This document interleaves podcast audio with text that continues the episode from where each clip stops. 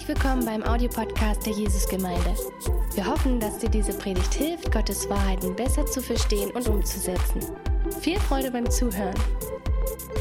André hat schon gesagt, dass wir in einer Predigtreihe sind, die heißt Besser zusammen. Und ähm, währenddessen Wen und André so ein bisschen die Hand an Hand, die kleinen Details, was das ganz praktisch bedeutet, als Gemeinde vermitteln wird, ähm, ist es meine Aufgabe heute oder mein Wunsch, euch ein bisschen zu zeigen, warum eigentlich besser zusammen. Warum der Slogan, weil den haben wir uns nicht ausgedacht, weil wir gedacht haben, ach, wir müssen mal den Verein ein bisschen aufpeppen und müssen mal irgendwie hier so ein bisschen einen coolen Spruch raus, rausholen und ein bisschen cooles Branding machen oder so sondern es ist natürlich so, dass äh, von Gott, von der, von der Sicht Gottes heraus er eine Gemeinde sieht und er eine Gemeinde sieht, die er wünscht, die auf eine harmonische Art und Weise zusammen miteinander lebt und besser zusammen vorwärts geht als jeder Einzelne von uns. So, deshalb, ich möchte euch heute so ein bisschen den Blick von oben ähm, äh, gucken und ähm, euch erklären oder euch ein bisschen mit hineinnehmen, wie Gott denn seine Gemeinde sieht wie er seine Gemeinde liebt und wie er sich daran freut, wenn wir gemeinsam zusammen äh, miteinander vorwärts gehen. Und ich möchte euch als, als allererstes ein Gedankenexperiment machen, was ich weiß für viele von uns ganz fremd sein wird, weil wir aufwachsen natürlich in einer Gesellschaft, in unserem Umfeld und wir denken, so wie wir leben ist normal. So wie wir leben ist richtig. Wir kennen ja gar nichts anderes. Und ich möchte aber euch mal vorstellen, wenn es darum geht, wer bist du, was ist deine Identität, ist folgendes. In der Antike und auch heute noch in Asien ähm, wirst du definiert durch deine Zugehörigkeit zu einer Gemeinschaft. Ganz eigenartig, völlig fremd für uns. Das heißt, ein gewisses Gefühl von, ich bin angekommen, ich weiß, wer ich bin, ist nicht so sehr, wie wir das machen, indem wir uns als Individuen zu anderen abgrenzen. Also das machen wir nämlich. Also wenn wir Predigtreihen machen, wo es um Identität geht, geht es immer darum, schau mal, wer du bist. Oh, so besonders und so genial. Und du bist nicht wie die anderen. Und ich bin nicht wie André. Und Halleluja. Ich bin so, ja. Und André ist nicht wie ich, Gott sei Dank. Ja, so.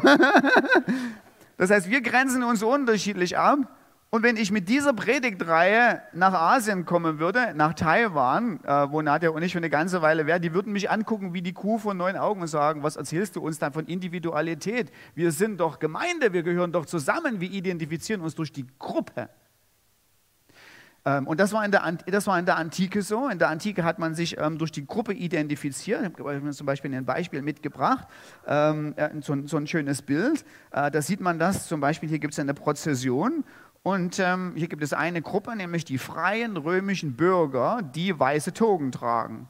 Ähm, und die sind in einer ganz anderen Größe dargestellt als zum Beispiel diese kleinen Sklaven da links, die keine römischen Bürger sind. Wie glücklich du bist und wie zufrieden du mit deiner Identität bist, hat nichts damit zu tun, wer du bist im Gegensatz zu André wenn wir in der Antike gewohnt hätten, sondern wir wären da zusammen in der Prozession gegangen, hätten uns angeguckt und hätten gesagt, klasse Identität, ja, wir sind Bürger Roms, wir sind Bürger Roms, wir sind Bürger Roms. Die Identität zur Gruppe war das, was dich ausgemacht hat. Nicht so sehr das, was, wer du selber in, in deiner Individualität warst. Und zurück zu Taiwan. In Taiwan war das auch so. Also in Taiwan gibt es ganz eigenartige Vorkommnisse. Ähm, zum Beispiel dass das Individuum gar nicht so sehr guckt, werden meine Bedürfnisse gestillt, sondern das Individuum guckt, wie geht es denn uns als Gemeinschaft. Und der Einzelne hat eine Freude daran, dass es der Gemeinschaft gut geht. Also ich war zum Beispiel, ich kam da eines Morgens hin, es war noch eine halbe Stunde bevor der Unterricht eigentlich losging ähm, in der Bibelschule und ähm, ich hatte da so meinen Becher Kaffee in der Hand und irgendein Student kam auf mich zu und fragte mich was und ich hielt da den Becher in der Hand und plötzlich kam jemand anderes von den Studenten und stellte vor mich so ein kleines Höckerchen. So, ne? Und dann gucke ich den an und sage so, was ist denn los? Und er sagt, ja, damit du deinen Kaffee draufstellen kannst, damit du dich mit dem anderen besser unterhalten kannst. Ist mir noch nie passiert. Ja? Äh, so hier in der Jesus-Gemeinde, ja, so. Ähm, aber einfach, ja, äh, weil wir, ja. Und, und dann war noch was anderes, ja, dann, das war ganz interessant, ja. Ähm, ich habe so ein bisschen mitgekriegt, wie das da wie das so vor sich geht. Und gleichzeitig habe ich natürlich auch manchmal so mit, äh, mit Dresden kommuniziert, äh, weil hier so Aufgaben machen mussten. Und ich hatte einen Anruf, wo ich jemanden aus dem Büro gesagt habe, du weißt ja was, ich komme ja dann in sechs Wochen wieder, wir müssen das und das vorbereiten, kannst du mal bitte das und das machen? Und da sagt die andere Person am anderen Ende, nö, das mache ich nicht so, ich habe da eine bessere Idee, wie man das machen könnte. Die Geschichte habe ich in Taiwan nicht erzählt weil die hätten glatt gedacht, dass die Leute in Dresden alle aber sowas zum Glauben abgefallen sind. Ja? Ähm, und nicht dem Herrn dienen, weil das geht nicht, das machst du nicht. Ja? In Anführungsstrichen, wenn der Pastor sagt, kannst du das mal machen, würde der Einzelne alles vergessen und sich für das große Ganze einsetzen. So, das heißt ein ganz anderes Lebensgefühl, eine ganz andere, ein ganz anderes Denken, dass man als Gruppe zusammen eine Identität hat. So, und jetzt ist das so. Gott hat natürlich zu uns, zu uns eine Beziehung und unsere Beziehung, wir denken natürlich, Gott, weil das unsere Lebenseinstellung ist, wir denken, Gott hat mit uns eine Beziehung mit mir individuell. Es ist mein Jesus und mich. Aber es ist weder so, wie die Leute im alten Israel gelebt haben, weder so, wie die Leute in der Antike gelebt haben und weder so, wie die Mehrheit der Menschen heute lebt. Und ich möchte gerne behaupten, dass es bei Gott eine gute Mischung gibt. Dass Gott sehr wohl mit uns individuell in Kontakt tritt und sagt, ich begegne dir ganz persönlich, aber dass ganz gewisse Aspekte, ganz gewissen Aspekten und in entscheidenden Aspekten Gott mit uns als Gruppe interagiert und nur als Gruppe. Und dass diese Idee, ich und mein Jesus, und ich komme hier in die Gemeinde Schöne Veranstaltung, finde ich klasse. Wenn ich es gut finde, klatsche ich. Wenn ich nichts gut finde, mache ich einen Daumen runter und gehe nach Hause. Ich lasse mich schön inspirieren, sollen die mich nicht unterhalten. Gelegentlich gebe ich auch was in die Kasse, dass ich einen Ort habe, wo ich hingehen kann, um mich am Sonntagmorgen zu wärmen. Aber dann gehe ich wieder nach Hause und mache mein eigenes Ding. Diese Idee ist eine Illusion. Dieses Konzept gibt es überhaupt gar nicht, sondern Gott hat schon immer mit seinem Volk als eine ganze Gemeinschaft, als eine ganze Gruppe eine Verbindung, ist eine Verbindung eingegangen. Und er hat sich, obwohl wir uns in der Gesellschaft verändert haben, er hat sich nicht verändert. Er macht es immer noch so. So, zuerst zum Punkt natürlich, Gott tritt mit uns individuell in Verbindung. Also es ist nicht so, und das, kann man den, das muss man den Leuten aus Asien sagen und in Deutschland natürlich auch, es ist nicht so, dass nur weil du zur Gruppe dazugehörst, dass weil du in die Gemeinde kommst, du automatisch eine Beziehung mit Gott hast. Das natürlich nicht, sondern Jesus Christus stellt sich dir persönlich vor, jeden einzelnen von uns und fragt jeden einzelnen von uns, und wer sagst du, wer ich bin? Am Kreuz für dich gestorben, am dritten Tag siegreich auferstanden. Ich bin der Herrscher des Universums. Und was sagst jetzt du, wer ich bin? Individuell. Und dann kann ich nicht sagen, ja, keine Ahnung, mal sehen, was die anderen sagen, ich mache da einfach mit oder so, sondern ich muss auf meine Knie gehen und muss sagen, wow, du bist für mich ans Kreuz gegangen, um meinen Mist zu tragen. Ich bekenne dich als meinen Herrn und als der, als der Einzige, der mich von, meinen, von meiner Sünde und von der Strafe der Sünde retten kann. So wie es in Römer 10 geschrieben steht, jeder, jeder Einzelne, der den Namen des Herrn anruft, wird gerettet werden. Das ist die individualistische Komponente. Und ähm, vielleicht nutze ich mal, obwohl es jetzt nichts mit dem eigentlichen Predigtthema zu tun hat, vielleicht nutze ich mal eine, weil wir gerade eben gerade sind ähm, und die Frage oftmals aufkommt, wen muss ich den, wie muss ich den Jesus bekennen? Reicht es, dass ich sage, du bist der Sohn Gottes? Oder reicht es, wenn ich sage, du bist ein guter Mann gewesen? Oder muss ich dich tatsächlich, muss ich Christus als Gott bekennen? Muss ich sagen, du bist mein Gott? Und genau diese Bibelstelle ist ganz wichtig, ähm, weil, wenn wir, ähm, weil was wir hier sehen, ist, ist folgendes. Ähm, diese, der, der letzte Satz, jeder, der den Namen des Herrn anrufen wird, wird errettet werden, ist ein Zitat von Paulus. Ein Zitat aus dem Alten Testament, das kommt aus äh, Joel Kapitel 2, Vers 32.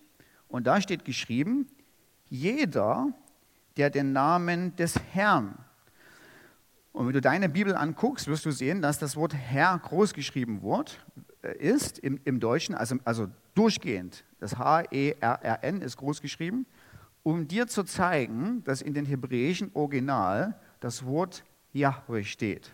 Also der Eigenname für den allmächtigen Gott im Alten Testament.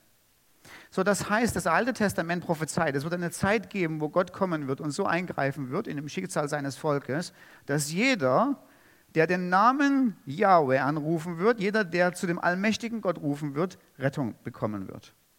Und dann sagt Paulus im Neuen Testament, und können wir bitte zur Neuen Testamentlichen Stelle nochmal wieder zurückgehen, er benutzt das und sagt, okay, pass auf Leute, wenn du mit deinem Mund Jesus als Herrn bekennst, in deinem Herzen glaubt, dass du Gott ihn aus den Toten erweckt hast, wirst du errettet werden. Und dann bezieht er sich auf Joel und sagt, ich habe einen Beweis dafür. Den Beweis dafür, wenn du Christus anrufst, wenn du Jesus anrufst, du gerettet werden wirst. Und sagt, denn es steht da geschrieben, wer den Namen des Herrn anrufen wird. Und was Paulus macht, ist, er verbindet die beiden Sachen. Er sagt, hier ist es Jahwe aus dem Alten Testament, der angerufen wird. Und im Römertext sagt er Jesus als Herrn, denn der den Namen des Herrn anrufen wird. Und dann verbindet er Christus, er setzt Christus an die Stelle des allmächtigen Gottes bei Joel. Seht ihr das?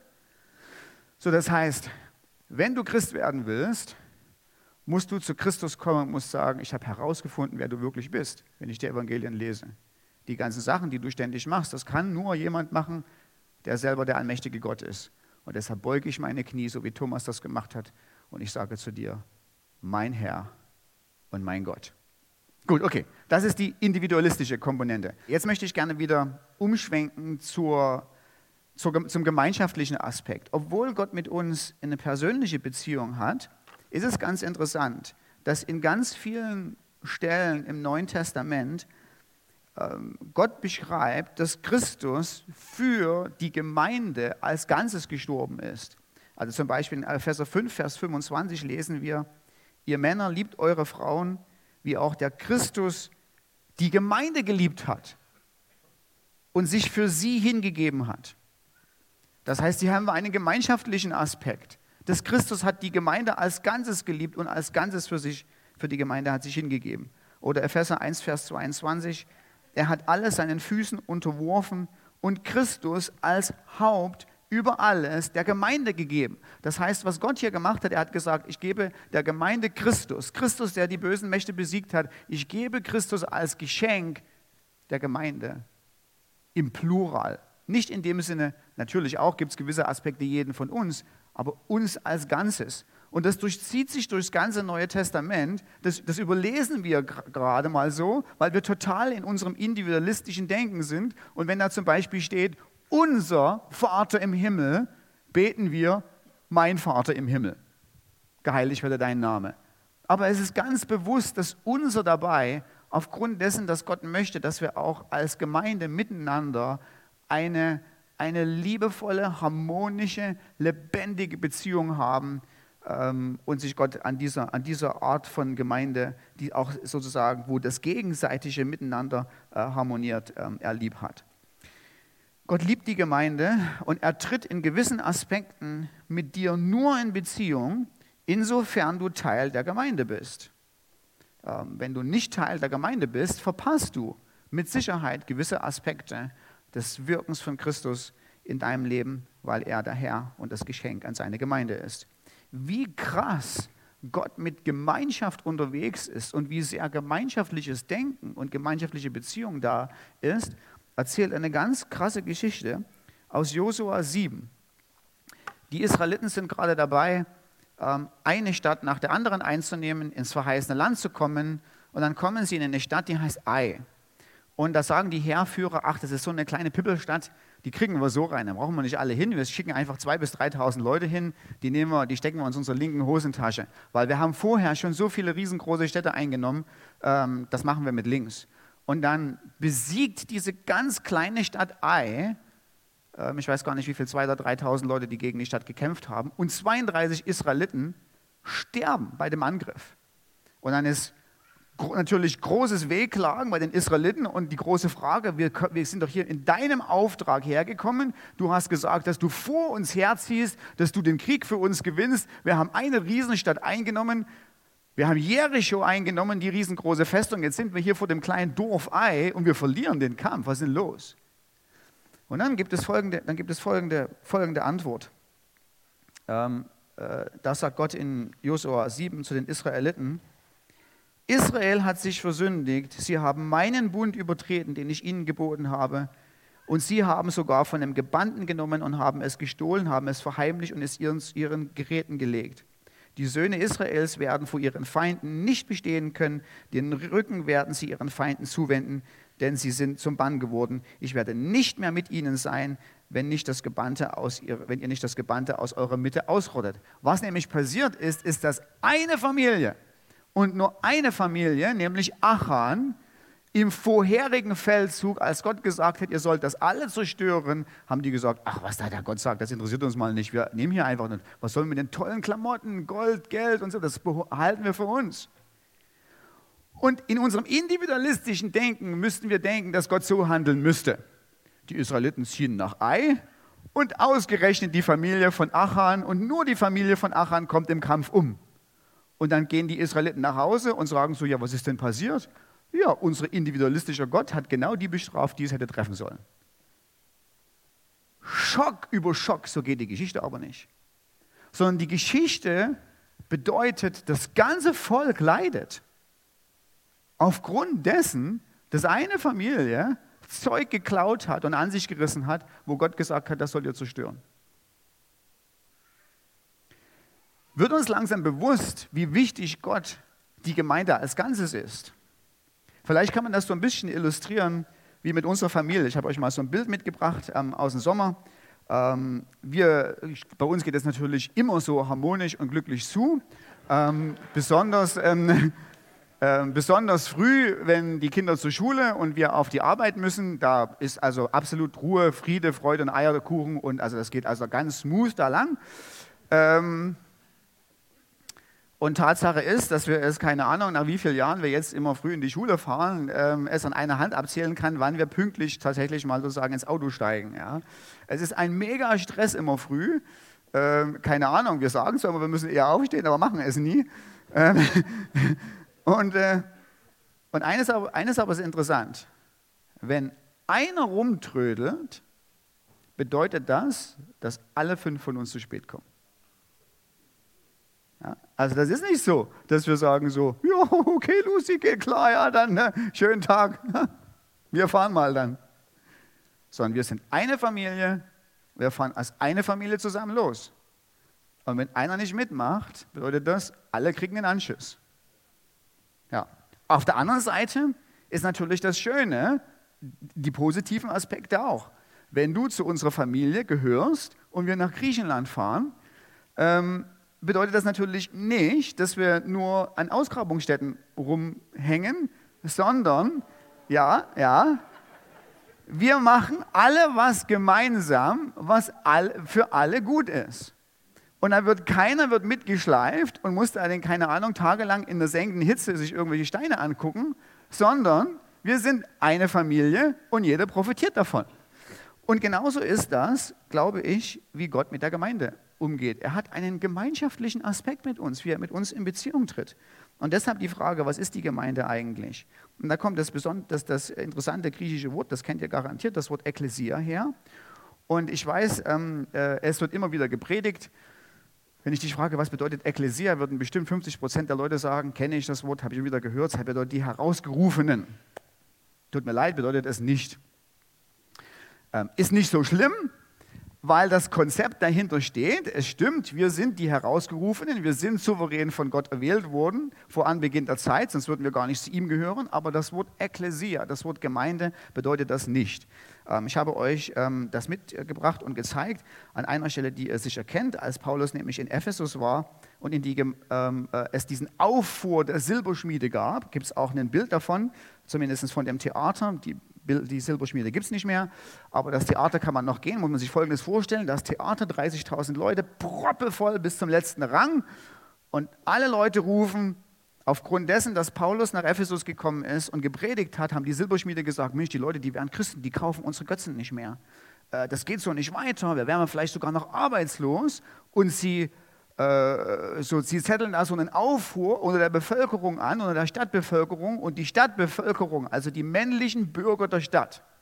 Ansonsten darf nämlich so eine, so eine Bevölkerungsversammlung niemand anders ins Theater rein. Die männlichen Bürger der Stadt, die tatsächlich Bürgerrecht haben, gehen in die Versammlung und rufen da eine Stunde lang oder drei Stunden lang, groß ist der Jana von Ephesus. Und dann heißt es hier im Text, als Paulus in die Versammlung, in die Ekklesia reingehen wollte, im Vers 32, gab es eine ganz große Verwirrung, weil keiner wusste, warum er eigentlich da war. Das heißt, wir sehen, natürlich waren die 30.000 Leute nicht die Herausgerufenen, sondern auch im säkularen Bereich benutzt man dieses Wort für das, was das Wort eigentlich bedeutet, nämlich die Kirche ist die Bürgerversammlung, die Bürger, die mit all ihren Rechten und Pflichten sich vor ihrem Gott zusammen kommen und zusammenrufen und ihn anbeten. Das ist, was die Epheser aus ihrer Sicht gemacht haben. Sie waren eine Ekklesia, sie waren eine Bürgerversammlung, die zusammengekommen ist, um ihrem Patron, Göttin Diana zu huldigen. Und im Alten und im Neuen Testament ist es natürlich Yahweh. Diese Idee, was Ekklesia bedeutet, kommt aus dem Alten Testament, aus 5. Mose 4, Vers 10. Da heißt es, und Jahwe, also der Herr, der allmächtige Gott, er sprach zu mir, versammle mir mein Volk, versammle mir meine Ekklesia, versammle mir meine Gemeinde, dass ich sie meine Worte hören lasse, dass sie lernen sollen, um mich zu fürchten all die Tage, solange sie auf dem Erdboden leben und die sie ihre Kinder lehren sollen. Das heißt, Ekklesia bedeutet, es ist das versammelte Volk Gottes. Es ist das Volk, was mit Gott gemeinsam in einem Bund steht und sagt, wir nehmen von dir dankbar deine Bündnisversprechen an, dass du uns rettest, dass du uns ewiges Leben gibst, dass du uns das Paradies wiederherstellst. Und wir versammeln uns vor dir, um lo dir loyal zu folgen und dich anzubeten. Das ist die Idee von Gemeinde. Das ist, was das Wort Ekklesia bedeutet. Und dann gibt es natürlich ganz viele ähm, Bilder im Neuen Testament für die Gemeinde, was die Gemeinde ist. Und ich habe euch nur eins mitgebracht und das ist die Idee der Familie. Das sehen wir in 1 Timotheus 3, Vers 15. Da schreibt Paulus an Timotheus, dies schreibe ich dir in der Hoffnung, bald zu dir zu kommen. Falls ich aber mich verzögere, schreibe ich dir diese Dinge hier in diesem Brief, damit du weißt, wie du dich verhalten sollst im Hause Gottes. Und dieses Wort zu Hause das Wort Haus ist die griechische Idee dafür, für die Familie. Paulus schreibt in Timotheus, an Timotheus und sagt, so findet Familie statt. Das ist Familie. Ähm, und ich habe euch auch so ein Bild mitgebracht, warum, warum das so halt so ist, weil eben im antiken Denken natürlich es ein großes Haus gibt und in dem Haus sind Oma und Opa und Vater und Mutter und Kinder und Enkelkinder alle zusammen in einem großen Haus, im Sinne von, also so wie bei Waldemar, eine große Familie, ja, äh, die auch alle zwei Jahre zusammen in Urlaub fährt. Tolle Sache, ich wäre gern Teil einer Familie, Waldemar. Ähm, so eine, eine ganze Großdinge, wo es ein herzliches Miteinander gibt. So, und dann möchte ich euch auf eine Sache, auf eine Sache, die ich richtig klasse finde, ähm, äh, Aufmerksamkeit machen. Nämlich, wie die Familie, wie wir als Familie zukünftigerweise leben werden. Ähm, und da gibt es eine ganz interessante Stelle im ersten Timotheusbrief, im ersten, äh, ersten Thessalonische Brief, 1. Thessalonische Kapitel 4. Da sind einige der ähm, Christen in Thessaloniki schon gestorben. Und Paulus ermutigt die Menschen Thessaloniki und sagt, Pass auf, Leute, es wird nicht so sein, dass diejenigen, die gestorben sind, etwas verpassen, die Wiederkunft von Jesus verpassen, weil sie nämlich so genial sein wird. Und dann argumentiert Paulus folgendes. Er sagt nicht, pass mal auf, Leute, die werden für sich Jesus wiederkommen sehen und ihr werdet ihn für euch erleben, sondern er sagt, nein, pass auf, Gott hat etwas vor. Und er möchte nämlich, dass wenn Christus wiederkommt, und wir von da an die Ewigkeit zusammen erleben, dass das ganze Volk Gottes, das, was gegenwärtig hier lebt und das, was uns vorausgegangen ist und die schon gestorben sind, er will, dass wir zusammen sind. Er will, dass wir das zusammen erleben. Weil es ist, geht nämlich nicht nur darum, dass ich da stehe und sage, oh schön, Jesus, bist du da, du bist für mich wiedergekommen, so genial das wäre. Sondern die Idee ist, Gott möchte, dass wir es als ganze Gemeinschaft, als universelle Gemeinde zusammen erleben, wie Christus wiederkommt. Und deshalb schreibt Paulus, werden die Toten zuerst auferstehen. Sie werden diejenigen treffen im Himmel, die in dem Augenblick noch leben. Sie werden Auferstehungskörper haben und dann werden wir gemeinsam die große Party erleben.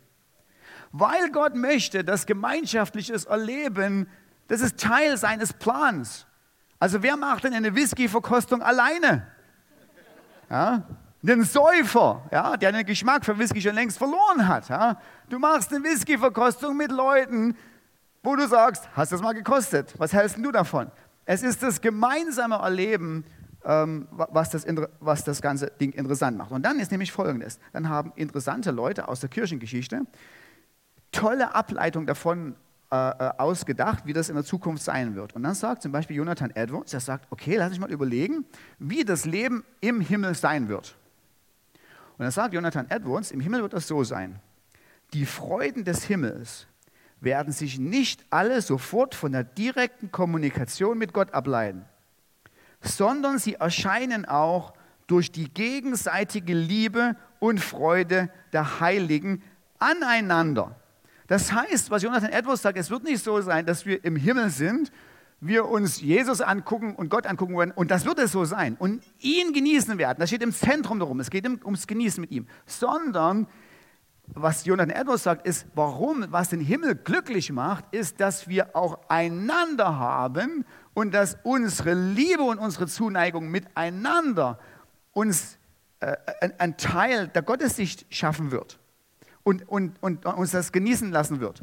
Also, ähm, nächste Folie, ich weiß nicht, ob ich das aufgeschrieben habe, aber das heißt, was Jonathan Edwards als nächstes sagt, ist, dass die Schönheit und die Exzellenz der Heiligen ist die reflektierte Schönheit und Vortrefflichkeit von Christus selber. Das heißt, die Idee dahinter ist, ich gucke André an im Himmel und sage, André, du siehst fabelhaft aus. Ja, also, grandios, also, also strahlend, wo hast du diese Schönheit her? Ja? Und dann wird André mir antworten und sagen, das war Christus am Kreuz. Und das ihn sehen, von ihm wissen, dass er Christus reflektiert, wird meinen Blick auf Christus lenken und ich werde Christus auf eine tiefere Art und Weise genießen, als wenn ich einfach nur direkt gucken würde. Ich habe das gestern Abend in so einem Mühevorschein erlebt. André war auch da und Kathi, wir hatten so einen, einen Dankeabend für die Leute im Abendgottesdienst. Ähm, schön hergerichtet, gab es schönes Essen und Trinken und wir waren 46 Leute da. Wir sind mehr Mitarbeiter im Abendgottesdienst, aber 46 konnten und ein paar Leute konnten nicht.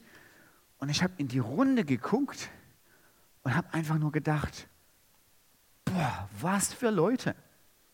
Welch wunderbare, coole Leute, die da zusammen sitzen, zusammen sagen, wir wollen uns einbringen in die Gemeinde. Und ich habe plötzlich, ich habe ich hab in die Runde geguckt und habe gesagt, Christus, du lebst. Das ist dein Werk.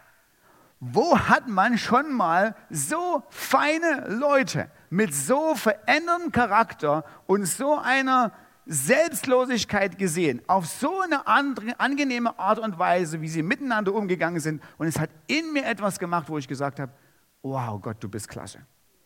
Und Jonathan Edwards sagt, das wird Teil des Himmels sein. Wir werden uns gegenseitig angucken und unsere Liebe zu Christus und unsere Freude an Christus werden wir unter anderem auch genießen, weil wir einander haben. Und dann gibt es auch noch was ganz Tolles.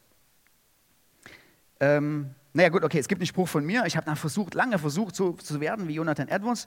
Ähm, ist mir nicht recht gelungen, aber ein guter Spruch ist dabei rausgekommen. Ähm, nämlich die besondere Zuneigung, welche die Heiligen in dieser Welt zueinander aufgrund ihrer Freundschaften haben, wird in mancher Hinsicht die Zeiten der zukünftigen Welt hinein überdauern und diese in Qualität, in Qualität und Quantität bei Weitem übertreffen. Was ich damit sagen will, Halleluja, genau.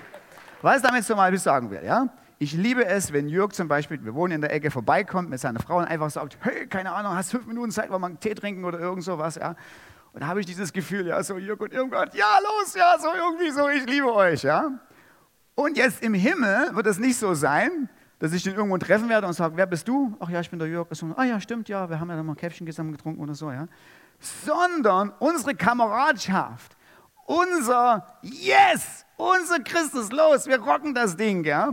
Das wird in den Himmel übergehen. Wir werden keine Fremden im Himmel sein, sondern dieses Gefühl von, wir sind Freunde, wir sind Buddies, wir gehören zusammen, wir sind unterwegs, wird übergehen und wird das, was wir hier erleben, bei weitem noch übertreffen.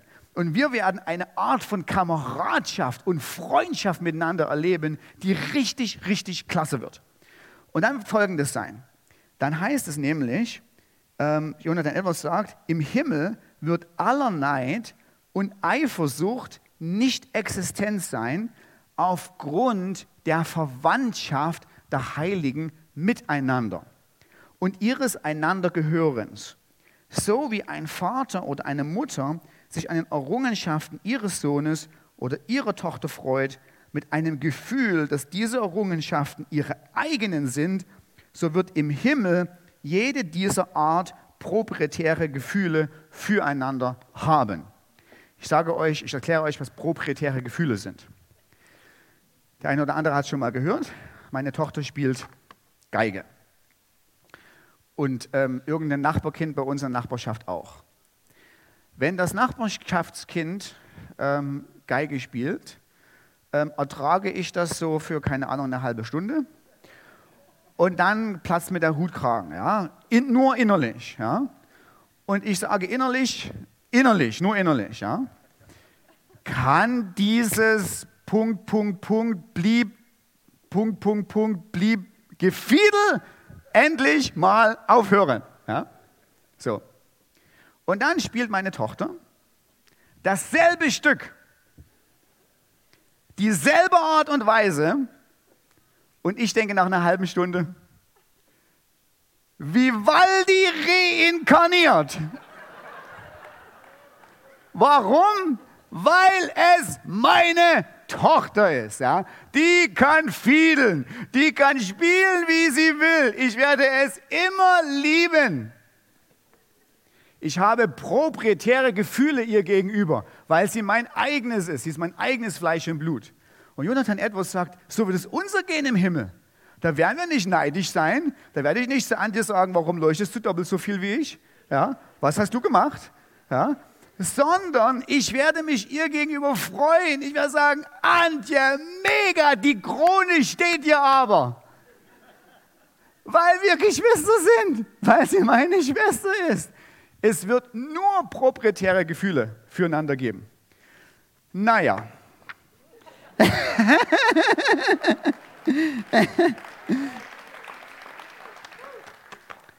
ich hätte noch eine Weile über proprietäre Gefühle was sagen können, aber ich komme zum Punkt. Ich bin richtig glücklich über unsere Gemeinde. Es ist wirklich so. Ähm, ich komme in unsere Gemeinde und ich gucke uns so an, wie wir uns in Zeiten von Corona und in Zeiten ohne Corona, in Zeiten von Inflation und Zeiten ohne Inflation Männer und Frauen in die Gemeinde Geld spenden, nicht zu gucken, keine Ahnung, was geht gerade oder so. Ich gucke an, wenn jemand von uns in Not ist, wie wir füreinander einspringen. Ich komme früh hierher und sehe das heilige Gewusel und weiß genau, es ist Sonntag, die Leute hätten eigentlich noch gerne frühstücken wollen. Ich sehe die Hingabe von uns füreinander. Und ich sage einfach, wie dankbar ich bin, in so einer Gemeinde zu sein, wo wir so eine herzliche Beziehung miteinander leben. Wie klasse war das, als die Ukrainer gekommen sind und wir haben alle unsere Türen und unsere Höfe und unsere Wohnungen aufgemacht und haben gesagt, komm, sei bei uns zu Hause. Und mir ist es schon fast peinlich, wenn irgendwo mal Not am Manne ist und ich sage, oh, wir brauchen irgendwas, rufe ich einfach nur Sergei an und sage, ich brauche sieben Leute. Und fünf Minuten später stehen die alle auf der Tür. Nicht, weil wir die bedrängelt haben oder sonst irgendwas, sondern weil die sagen, ja, endlich können wir was mitmachen. Jawohl, wir können was einbringen. Und dieses Miteinander, ich bin so dankbar dafür. Und natürlich gibt es auch Dinge, wo wir Sachen besser machen könnten. Eine Sache, die mir zum Beispiel nicht so gut gefällt, ähm, ist die Idee, wir haben eine Kategorie bei uns in der Gemeinde von, oder wir haben mehrere Kategorien, wir haben Gemeindemitglieder und dann haben wir regelmäßige Besucher. Und ich gucke mir das immer an und sage mir so, so, die Quote der regelmäßigen Besucher wächst. Und es ist alles okay. Man, man darf schnuppern kommen, man darf auch, keine Ahnung, in Brandenburg wohnen und hier zu Gast sein, man kann alles machen. Aber ich gucke mir so ein bisschen mit Sorge diese Gruppe regelmäßiger Besucher an und stelle mir vor, wie die Apostelgeschichte geschrieben wurde. Da bekehren sich 2000 Leute und 1000 wären Gemeindemitglieder und 1000 wären regelmäßige Besucher. Und dann schreibt Paulus seine Briefe und sagt, an die Gemeinde Gottes in Korinth, der Brief an die regelmäßigen Besucher kommt später. Und ich denke mir so, wo gibt es im Neuen Testament regelmäßige Besucher? Wenn wir wüssten, wie Gott die Gemeinde sieht, wenn wir wüssten, wie sehr Gott sich der Gemeinde verpflichtet hätte, würden all die jahrelangen regelmäßigen Besucher nicht, nicht darauf warten, dass wir einen Slide anzeigen, wann der nächste Startblock ist, sondern wir müssten Wertmarken verteilen, wann wieder mal ein Slot frei ist. Wenn wir wüssten, wie sehr Gott die Gemeinde liebt, ich glaube, würde viel mehr diese Idee kommen, einer für alle, alle für einen, ich bin dabei. Weil Gott ist nicht dieser individuelle Gott, der sagt, na gut, okay, du machst regelmäßig Besuch, mit dir machen wir eine extra Kategorie auf und so. Wir machen so zwei Klassengesellschaften oder so. Es gibt eine Gemeinde, die Gott liebt und eine Gemeinde, die er zusammen haben will und ein heiliges Miteinander und ein gemeinsames heiliges miteinander vergeben und lieb haben und wieder vergeben und wieder lieb haben. Das ist, was Gott will. Er liebt wirklich seine Gemeinde. Und ich mache Schluss mit einer Sache, die mich selber, die mich selber überrascht hat in, eigene, in meiner eigenen Geschichte, wo ich das bisher noch nie so gesehen habe. Aber was eine, was eine tolle Sache war, ähm, ist schon einige Jahre her. Ich hatte ähm, eine Einladung von einem theologischen Seminar, äh, um Direktor von einem Fachgebietsbereich Neues Testament zu werden. Und es ist für mich als leidenschaftlicher Bilder der Antike zeigender der Traumjob, ja. Weil dort sitzen die Leute, die wollen die Bilder sehen. Und, und ja, und es ist ein Karrieresprung und sowieso, was ich immer machen wollte, ich wollte sowieso einfach nur so Einsiedler sein und dann gelegentlich mal vorkommen, coole Sachen von mir lassen, dann wieder meine Einsiedlerei verschwinden und man hätte diese ganze lästige Gemeindearbeit los mit der ganzen Orga und die ganzen Schwierigkeiten, die es gibt, ja. Und dann bin ich in die sächsische Schweiz gefahren. Es war aber nicht alles gut, muss ich ganz ehrlich sagen, will mich da nicht so als großer Held darstellen. Ich habe auch an Dresden gehangen. Aber die Versuchung oder, der, nicht Versuchung, falsches Wort, der Reiz, der Reiz war groß. Und ich bin in die sächsische Schweiz gefahren und habe zu Gott gesagt, okay Gott, ich lege das vor dir hin. Was wäre? Was möchtest du? Wie geht es weiter? Was ist dein Wille für mein Leben? Darf ich nach Punkt, Punkt, Punkt ziehen, um Fachbereichsleiter Neues Testament zu werden? Und da ist, kam keine Stimme vom Himmel, kein Engel Gabriel kam vorbei, oder zumindest habe ich nicht bemerkt. Ähm, und dann habe ich gesagt, okay Gott, wenn du nichts sagst, dann lese ich einfach ein bisschen in der Bibel rum, vielleicht fällt mir irgendwas auf. Und ich lese Psalm 26, Vers 8. Und da steht drin, das spricht David, Herr, ich liebe die Wohnung deines Hauses und den Wohnort deiner Herrlichkeit. Und in dem Augenblick musste mir Gott nichts mehr sagen.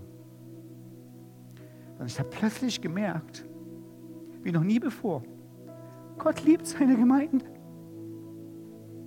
Er liebt den Wohnort, wo er gegenwärtig ist.